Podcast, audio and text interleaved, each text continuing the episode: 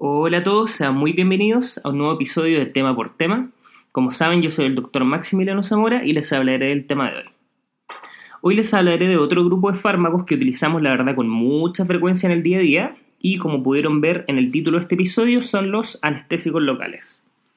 La mayor parte de la información de este episodio fue sacada de la octava edición del, del libro Miller y otros artículos cuando necesité complementar un poco con más información aquí, y la verdad es que repitiendo lo que les digo en la mayor parte de los capítulos, claramente podríamos hablar en varios capítulos de todos los anestésicos locales, pero esto es una mirada general de qué son, cómo actúan, cómo diferenciar uno a otro, y quizás una guía muy muy general de cómo y cuándo utilizarlos. ¿De qué temas no hablaré el día de hoy? No hablaré específicamente de los bloqueos que se pueden hacer, bloqueos de extremidad superior o inferior, no hablaré de eso el día de hoy. Eso será parte del podcast, eh, de, otro podcast de otra semana de todas maneras, ni tampoco hablaré de la anestesia neuroaxial porque como ya saben esto fue cubierto en otro episodio de manera bien detallada.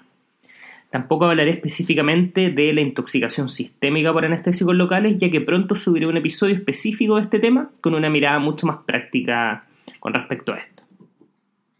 Bueno, entonces vamos a partir con una pregunta del tema de hoy, ¿Cuál de las siguientes aseveraciones es correcta con respecto a los anestésicos locales? A. Son bases débiles que se comercializan en soluciones básicas con pK bajos. B. La latencia de los anestésicos locales depende únicamente del lugar donde son inyectados. C. Las amidas tienen con mayor frecuencia reacciones alérgicas que los ésteres. D a menor pH de la solución, la latencia del anestésico local en general es mayor. E. No existe traspaso de anestésico local a través de la placenta, por lo que su uso siempre es seguro para el feto. Tómense un minuto para pensar. La respuesta correcta es D. A menor pH hay una mayor proporción de anestésico local en su forma ionizada, por lo que la latencia, o es lo mismo que decir el inicio de acción, es mayor. Todo esto lo entenderemos de forma bien detallada en el capítulo de hoy. Al final del capítulo de hoy deberían tener claro lo siguiente.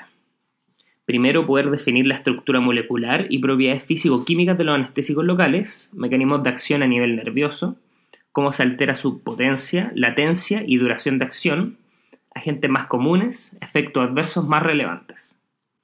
Recuerden ahora cuáles son sus conocimientos previos con respecto al tema. Esto es una estrategia probada para poder cementar de mejor manera el aprendizaje. Vamos a partir. Bueno, entonces partamos hablando de lo más básico. ¿Para qué utilizamos los anestésicos locales? Bueno, la verdad es que son utilizados para bloquear el impulso nervioso a través de la fibra nerviosa y así evitar cualquier tipo de sensación y en algunos casos también bloqueo motor. Más adelante explicaremos cómo logra esto los anestésicos locales, pero primero partamos hablando de algunas cosas bien básicas de farmacología. Y se preguntarán, ¿son importantes para nosotros los anestésicos locales en la anestesia? Esto puede ser medio obvio para los que practicamos día a día anestesiología, pero quizás no para alguien que está recién empezando. Y bueno, la respuesta es claramente es que sí, es muy importante, son muy relevantes, ya que cumplen un rol central en todo lo que tiene que ver con la anestesia regional, bloqueo de nervio periférico, anestesia neuroaxial, de la cual ya hablamos en otro capítulo, manejo del dolor tanto agudo como crónico, diagnóstico y manejo del dolor neuropático. También tiene otro uso aparte del, tema del dolor, lo usamos para manejo de algunas arritmias cardíacas y también para disminuir la respuesta autonómica a la intubación traqueal. Por eso es que muchas veces lo utilizamos en forma endovenosa en la inducción anestésica también, punto del cual hablaremos también más adelante. Bueno, como pueden ver, los anestésicos locales tienen muchos usos y además lo otro bien relevante es que son drogas en general muy seguras si se utilizan en cuanto a las dosis recomendadas, conceptos en que también ahondaré más adelante. Pero como les dije, partamos por la farmacología básica y específicamente por su estructura química. Esto es bien importante de conocer. ¿Cómo es la molécula de un anestésico local? Bueno, todo anestésico local contiene una parte con una amina terciaria, por un lado, unido por medio de una cadena intermedia a un anillo aromático sustituido. La cadena que los une puede ser un éster o una amida, y de ahí viene la diferenciación en dos grandes grupos que hablaré dentro de poco. El anillo aromático proporciona un carácter lipofílico a esta porción de la molécula. El lipofílico, es decir, afina la membrana celular, mientras que el extremo con la amina terciaria es relativamente hidrofílico. Y esto es porque se encuentra parcialmente protonado. Recordemos que en este caso protonado nos referimos a ionizado y con eso es más soluble en agua. Entonces, como les mencioné, dividimos los anestésicos locales según este enlace intermedio que hay entre el grupo amino y el anillo. Entonces lo dividimos en aminoamidas y aminoésteres. Primero, las aminoamidas porque son los que más utilizamos, los que utilizamos con más frecuencia nosotros en la anestesia, sobre todo en nuestro país. Estas están y eh, son metabolizadas por el hígado con una mínima fracción a nivel renal, son mucho más estables en solución y como tienen mayor estabilidad tienen mayor riesgo de toxicidad. Ejemplo de estos son los que nosotros habitualmente usamos, como les mencioné, que son la lidocaína, la bupivacaína, la levobupiacaína y la que no tenemos disponible, pero igual sale con mucha frecuencia en los textos, la ropivacaína. Por otro lado están los aminoésteres. Estos son metabolizados en plasma de forma muy rápida por esterasas no específicas y son inestables en solución por esto. Sus metabolitos son inactivos como anestésico local. Esto es bien importante, pero ojo que pueden ser alergenos. Con esto, me, con esto me refiero específicamente al ácido para aminobenzoico o PAVA, como se le dice habitualmente, por lo que presentan más reacciones alérgicas que las amidas, aunque igual son bien poco frecuentes. Me voy a detener un poco con respecto a esto porque puede ser preguntado, como ya mencioné, las reacciones alérgicas son bastante raras en ambos tipos de anestésico local, pero en ésteres es algo más frecuente por lo que ya mencioné. Por otro lado, las amidas no se metabolizan a pava, por lo que las reacciones alérgicas son extremadamente raras en estos compuestos. En otros casos, igual, algunos tipos de preservantes también pueden causar reacciones alérgicas, pero con mucho menor frecuencia. Bueno, entonces volviendo ahora con los ésteres, eh, al ser metabolizados rápidamente en sangre, como les mencioné, eh, los ésteres son menos estables, entonces tienen menor riesgo de intoxicación sistémica por anestésicos locales. Por otro lado, las amidas, como ya lo mencioné, son los que habitualmente la causan. Ejemplos de los aminoésteres son la cocaína, procaína, cloroprocaína, etc. ¿Y cómo podemos acordarnos de cuál es cuál? La verdad es que no es necesario que se sepan eh, todos los anestésicos locales que corresponden a una u otra categoría, sino los más frecuentes que utilizamos. Y como mnemotecnia recordar que los que tienen dos I son amidas y los que tienen una son ésteres. Es decir, la procaína, por ejemplo, tiene una, es un éster. Lidocaína tiene dos, es una amida. Esa es una buena mnemotecnia para poder acordarse. Lo siguiente que hablaré es en relación al mecanismo de acción de los anestésicos locales. Esto lo voy a hablar de forma un poco más detallada y con eso debemos partir explicando algunos conceptos básicos que tienen relación con la fisiología y anatomía de la conducción nerviosa. La verdad es que a grandes rasgos, eh, lo que sucede en la célula es que hay una diferencia constante de voltaje en reposo, de menos 60 a menos 90 milivolts. ¿Y por qué es esto? Es porque eh, la membrana es relativamente impermeable a iones de sodio y permeable a iones de potasio. ¿Cómo es que sucede esto? Es que existe un bombeo activo de iones de sodio hacia afuera de la célula por la bomba sodio-potasio ATPasa, que bombea tres sodios afuera y dos potasios adentro de la célula, más un flujo pasivo de iones de potasio, también con carga positiva fuera de la célula, por lo que se genera este potencial de reposo de membrana que, como ya les dije, es de menos 60 a menos 90 milivolts, con el interior de la célula negativo y el exterior positivo. Aquí además tenemos eh, los canales de, sol, de sodio dependiente de voltaje, que es donde actúan los anestésicos locales. Los anestésicos locales son bases débiles y en general son poco o moderadamente solubles en agua, pero son solubles en solventes orgánicos relativamente hidrófobos, por lo que para aumentar su efectividad estos fármacos se comercializan como sales clorhidrato.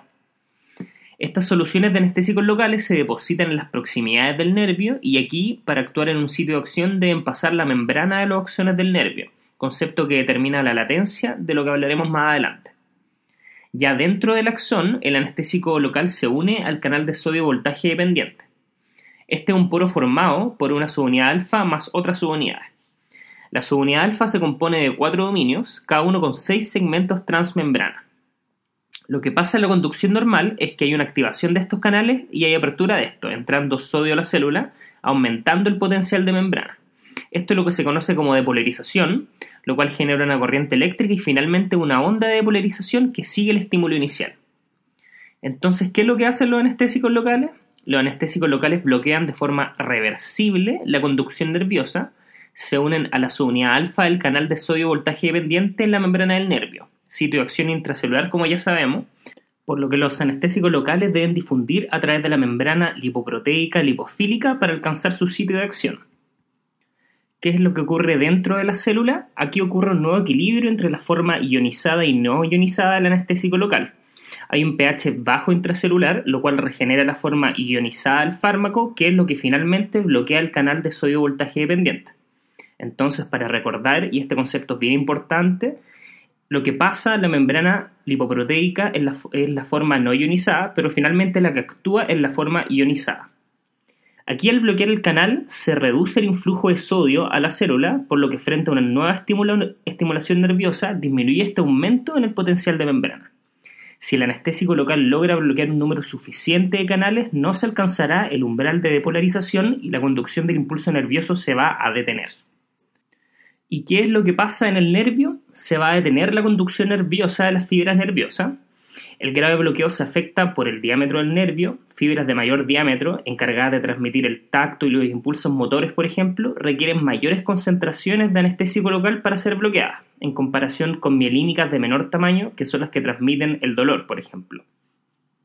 Por eso es que clínicamente se explica por qué se bloquean primero y es más fácil bloquearlas también estas fibras de dolor y luego las fibras motoras.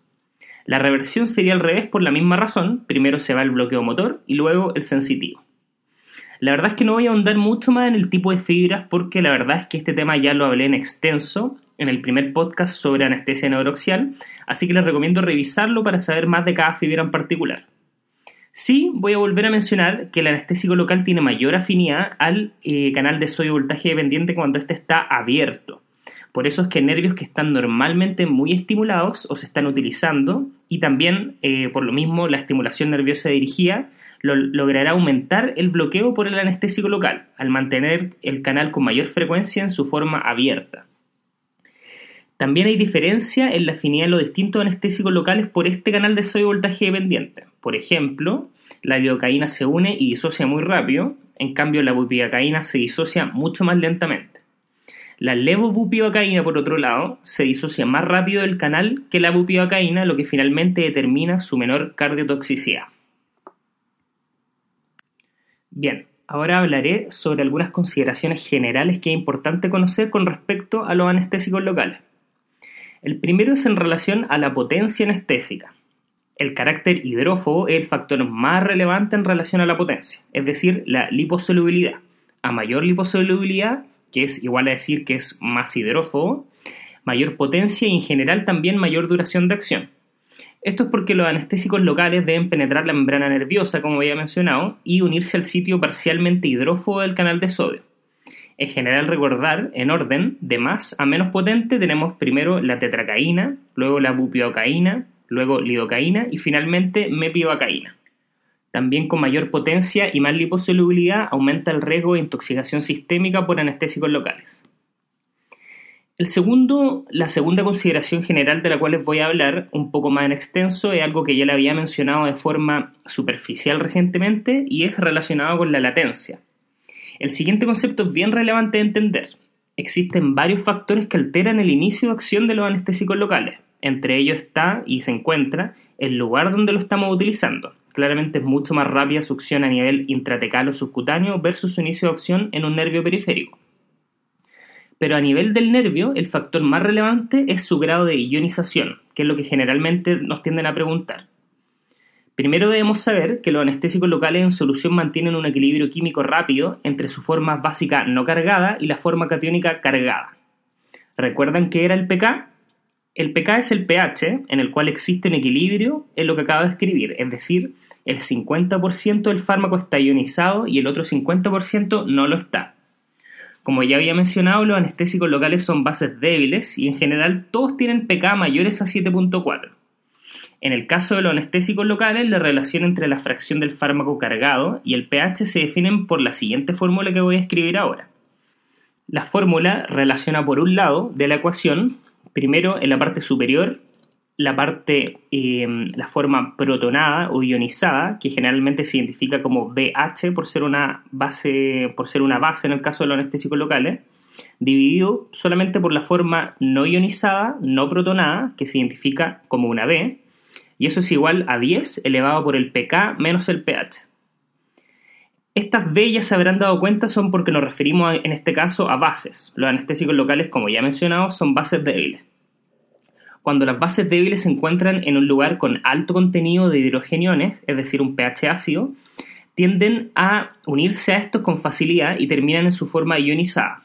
Como pueden ver por la fórmula, a un mayor pK, el porcentaje de fármaco ionizado será mayor, lo mismo con un pH del medio menor.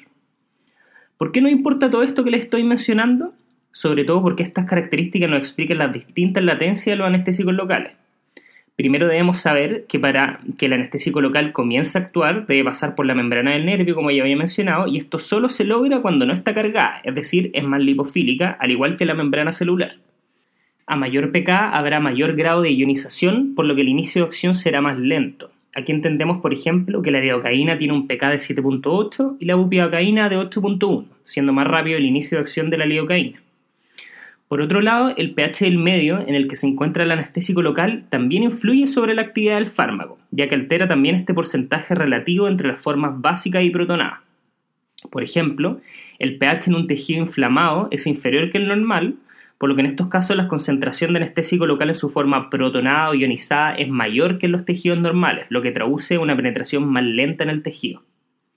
Entonces, a modo de repaso, y esto les tiene que quedar bien claro, ya se habrán dado cuenta que la alcalinización, al menos teóricamente, podría disminuir la, latencia del anestésico local.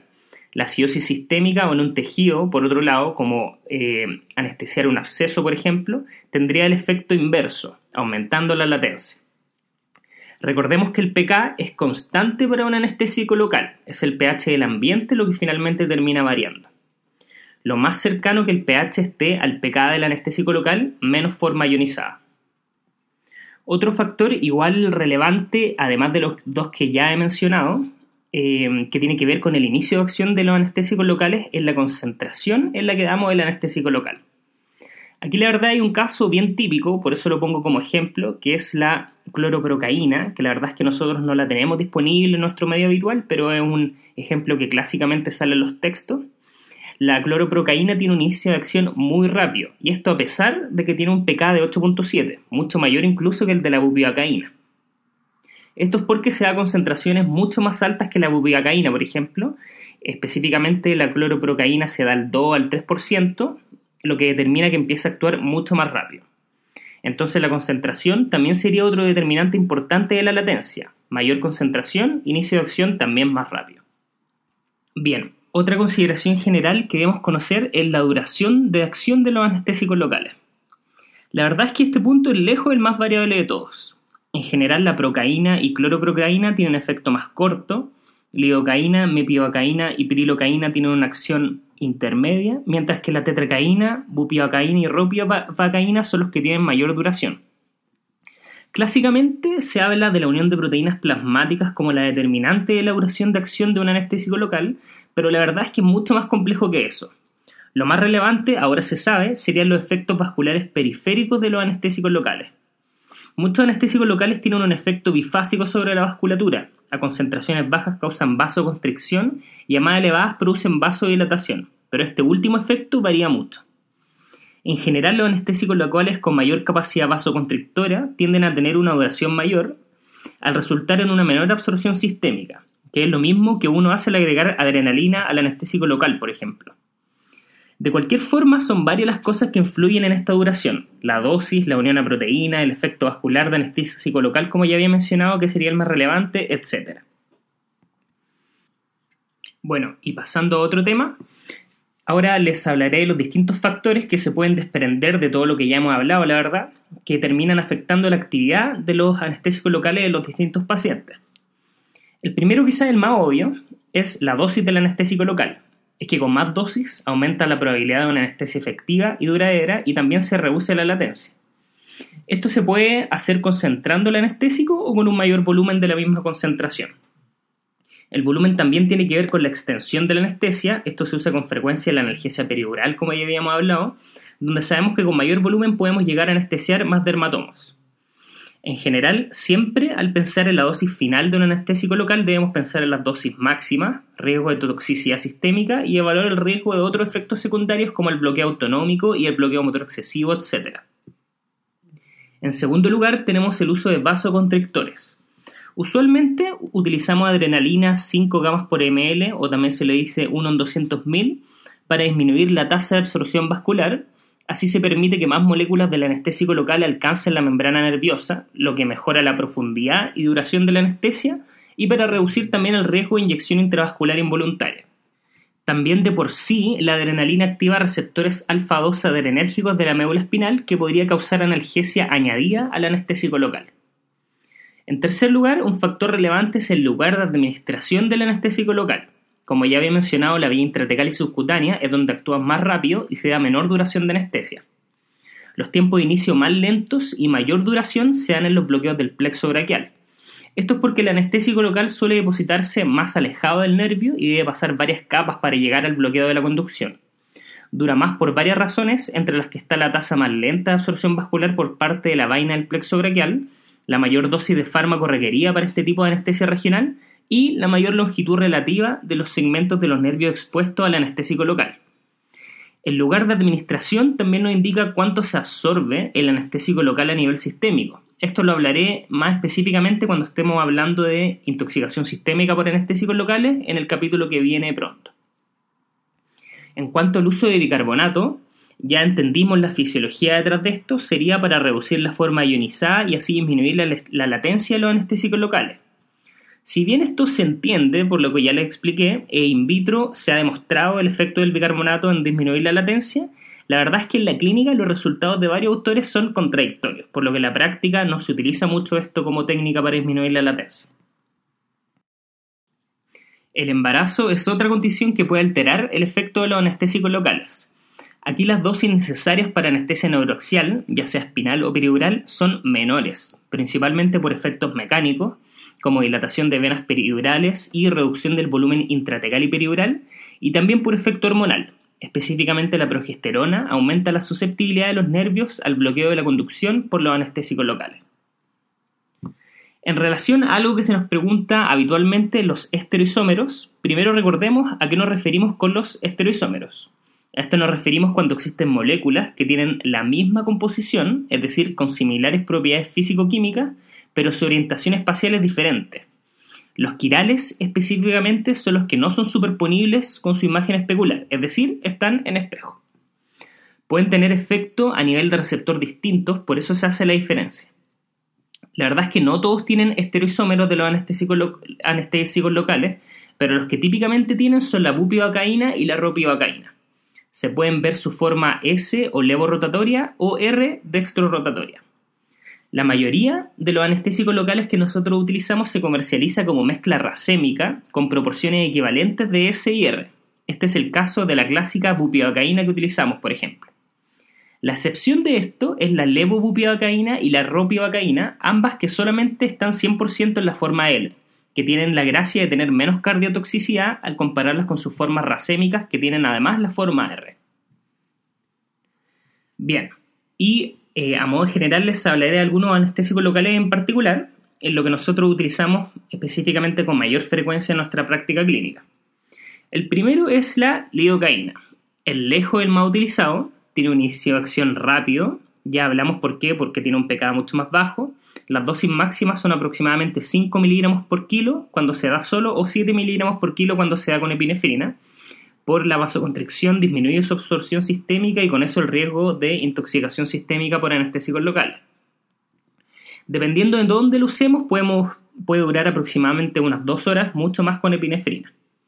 Otro uso, además de como anestésico local, nosotros lo utilizamos con frecuencia como coadyuvante para disminuir los estímulos provocados por la laringoscopía durante la inducción anestésica. La verdad es que la literatura con respecto al uso de lidocaína para esto, para la, disminución de los estímulos por la laringoscopía, ya es bien antigua y algunos resultados difieren, pero sí hay cierto consenso en que disminuye el reflejo de la tos en la intubación y las arritmias.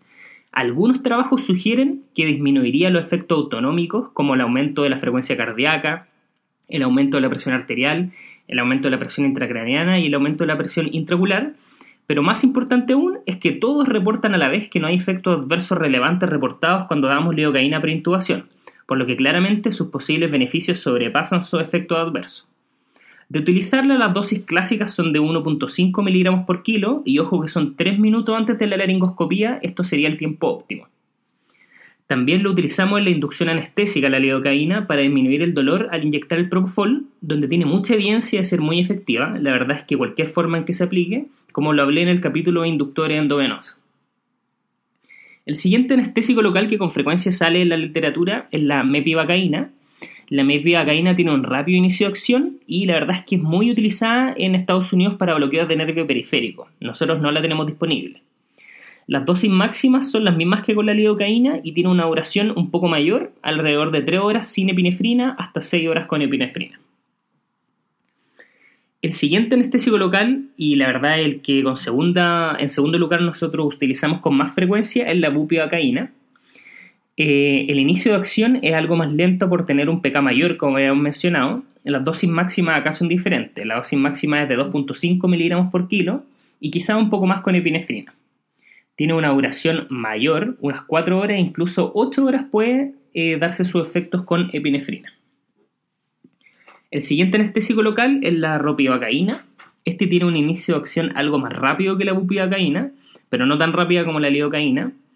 El máximo de, dosis es de 2 a 3 miligramos por kilo también. No se afecta mucho en este caso por la epinefrina y es más segura en general. Duración algo menos que la bupivacaína, entre 3 a 4 horas, que se puede aumentar con epinefrina. Se describe en general un beneficio bien particular de la ropivacaína, es que tener un menor bloqueo motor comparado con la bupivacaína, lo que puede ser muy beneficioso en la analgesia del trabajo de parto, por ejemplo, y esto es muy beneficioso, pero la verdad es que nosotros no la tenemos actualmente disponible. Otro anestésico local es la cloroprocaína. Esta tiene un inicio de acción muy rápida, incluso más rápido que la lidocaína, como ya habíamos mencionado, y se usa mucho en anestesia obstétrica en los Estados Unidos también. Es muy seguro, por eso se puede dar en altas concentraciones, hasta incluso 10 miligramos por kilo. Tiene una duración aún más corta que la lidocaína, unos 30 minutos aproximadamente, y esta duración se puede aumentar hasta 60 a 90 minutos si se utiliza en conjunto con la epinefrina. Bien, y ahora para terminar, le hablaré de algunos efectos adversos de los anestésicos locales. Entre los efectos adversos más relevantes tenemos la toxicidad, de especial importancia en la toxicidad sistémica o ISAL, como está abreviado, lo cual por ser un tema tan relevante lo voy a hablar de forma más práctica en otro capítulo. También existe la toxicidad tisular local. La verdad es que todos los, que, los anestésicos locales que nosotros utilizamos pueden producir reacciones tóxicas directas en nervios si se alcanza una concentración intraneural lo suficientemente elevada, pero en la gran mayoría de las aplicaciones clínicas no hay lesiones. Muchas veces también se habla de los síntomas neurológicos transitorios, usualmente luego de la anestesia espinal con lidocaína prepárica. Estos síntomas neurológicos transitorios tienen un inicio dentro de 24 horas, comienzan con dolor importante en el territorio nervioso de las raíces lumbares y sacra. Usualmente esto se ve como dolor lumbar, sacro y de muslo hacia posterior. Importante es que esto es sin nada sensitivo motor, es solamente dolor. Se recupera de forma completa en 7 días aproximadamente. Lo más común es con lidocaína hipervara espinal, pero se ha asociado con, con también, aunque con una incidencia mucho, mucho menor. Mayor incidencia con uso de lidocaína, obeso y posición de litotomía.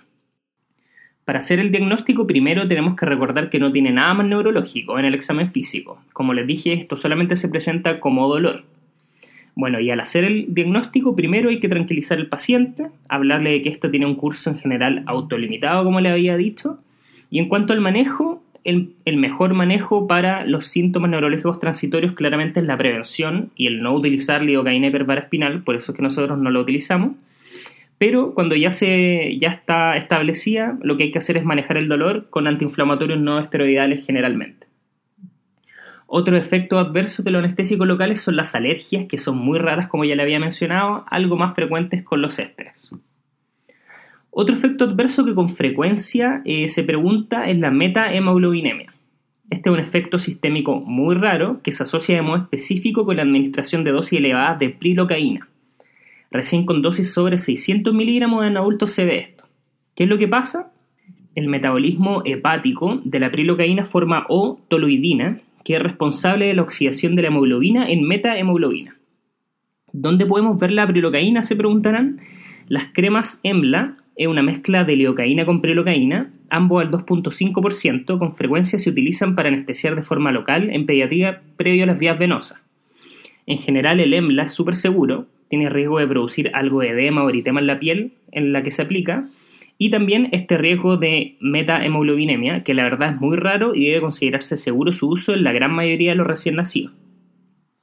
El riesgo puede ser algo mayor en niños menores de 3 meses o deficiencias que predispongan a la metahemoglobinemia, cosa que la verdad es súper rara también. ¿Cómo se hace el diagnóstico?